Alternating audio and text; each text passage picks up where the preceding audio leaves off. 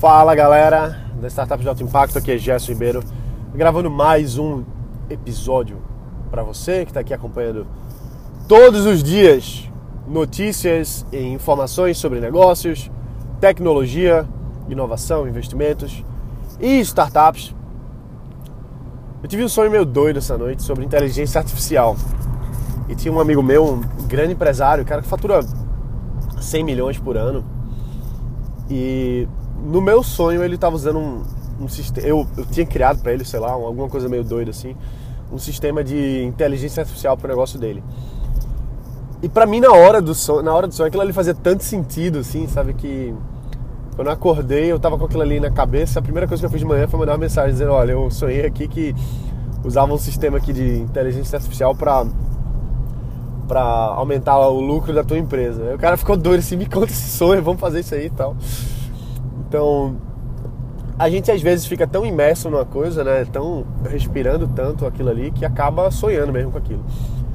E ao longo da, da história, e a gente vê que muita gente teve grandes insights sobre negócios, sobre descobertas científicas, inclusive, enquanto estava sonhando. Teve aquele sonho ali, pum, acordou de madrugada, anotou aquilo ali e é um insight. Então, eu não, eu não vou saber te explicar exatamente aqui o que que faz, como é que funciona o cérebro, eu não sou pesquisador nem nada do tipo. Eu gosto muito do assunto, eu, eu leio bastante sobre o funcionamento do cérebro, as redes neurais, a, a forma que a gente tem de aprendizado também. E a gente vê muito que as pessoas que conseguem meditar sobre um assunto bastante tempo, elas acabam tendo as respostas em momentos de tranquilidade, em momentos de descanso, vamos dizer assim. Por isso que a meditação é tão importante, porque ela, ela deixa o cérebro da gente num estado pacífico, num estado em que a frequência cerebral ela ela traz melhores pensamentos. Feito quando você é pequeno, quando você tem aí uns 3, 4, 5 anos, que a criança tá ali com aquela criatividade, tudo é possível, e ela sempre está fazendo conexões, não tem os limites da, da vida, vamos dizer assim, né? O cérebro da criança ela vibra numa certa frequência. Se eu não me engano, são ondas teta ou são ondas delta, acho que são ondas teta. E nessa frequência de ondas teta, justamente quando você tem a, as melhores criatividades, a melhor conexão.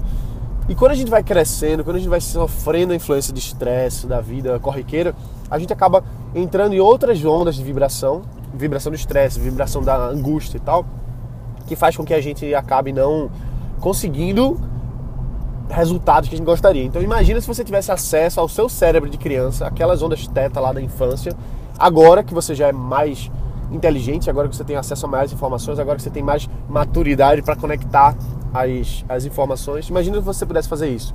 E a meditação ela traz a gente para isso. Quando você está em estado de meditação, o seu cérebro entra numa frequência, numa, numa coerência diferente, que é mais próxima dessas ondas de delta, onda teta, que você tem em momentos de, de realmente de, de insight, vamos dizer assim. Quando a gente está dormindo também vai, o cérebro funciona nessas nessas ondas.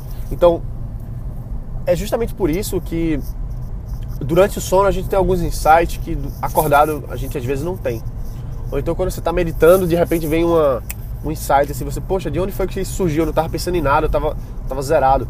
Na verdade, seu cérebro ele está ele tá num estado que ele conecta melhor as coisas, mesmo que você conscientemente não perceba. Sem falar que o inconsciente da gente ele é muito mais poderoso, ele é muito mais, infinitamente mais poderoso do que o nosso consciente. Então, enquanto a gente está no, no, momento de, de, no momento de relaxamento, vamos dizer assim, é que a gente tem aqueles insights poderosos, aquelas, aquelas grandes sacadas que a gente pensava que não estava guardado ali. Então, Dá pra gente induzir isso de várias formas. Eu já falei de meditação aqui. É uma coisa que eu venho praticando alguns, alguns anos, posso dizer, não anos, mas enfim, de um, um ano pra cá, mais ou menos, eu venho praticando meditação. Em momentos da minha vida mais, em momentos menos. Recentemente eu tenho feito processos diários de conexão, então isso me deixa mais é, mais predisposto, vamos dizer assim, para estar tá limpando o cérebro. Então tem, tem várias coisas que você faz para isso. Tem uma coisa, uma técnica chamada Onoponopono, Eu não vou entrar em detalhes aqui, mas é uma técnica muito interessante que limpa emoções, limpa crenças e acaba entrando num estado de meditação bem, bem legal. Tem a FT também, é outro processo. Tem a meditação, seja lá qual meditação você use, tem várias. Tem um aplicativo para meditação chamado Headspace que eu recomendo demais. Hoje em dia eu não uso mais o Headspace, eu faço a meditação própria minha mesmo. O uh, que mais? E tem uma. Existe uma técnica que um, um amigo meu empresário usa chamada. Pô, eu nem sei o nome da técnica, mas é uma meditação de conexão durante o sono. Então é o, o Bruno Jimenez, ele ensina isso usando técnicas para que você, enquanto dorme, você esteja se conectando com as respostas certas, vamos dizer assim. É um, é um, pouco mais viajado do que isso, mas eu não quero entrar em detalhe aqui não. Mas é uma técnica que você vai, enquanto dorme, buscar as respostas que você precisa.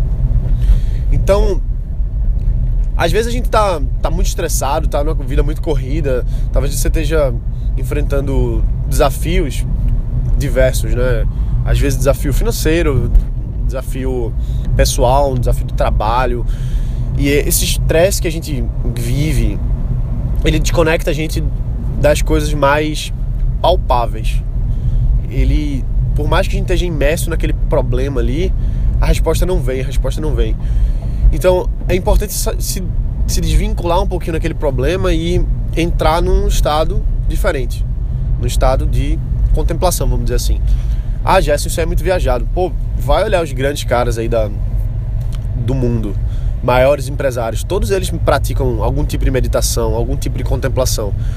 Vou dar um, um, um exemplo assim bem icônico que é o, o, Steve Jobs. Pô, quer ver um cara mais mais conectado com o universo do que o Steve Jobs. O cara vivia em meditação, vivia fazendo essas coisas.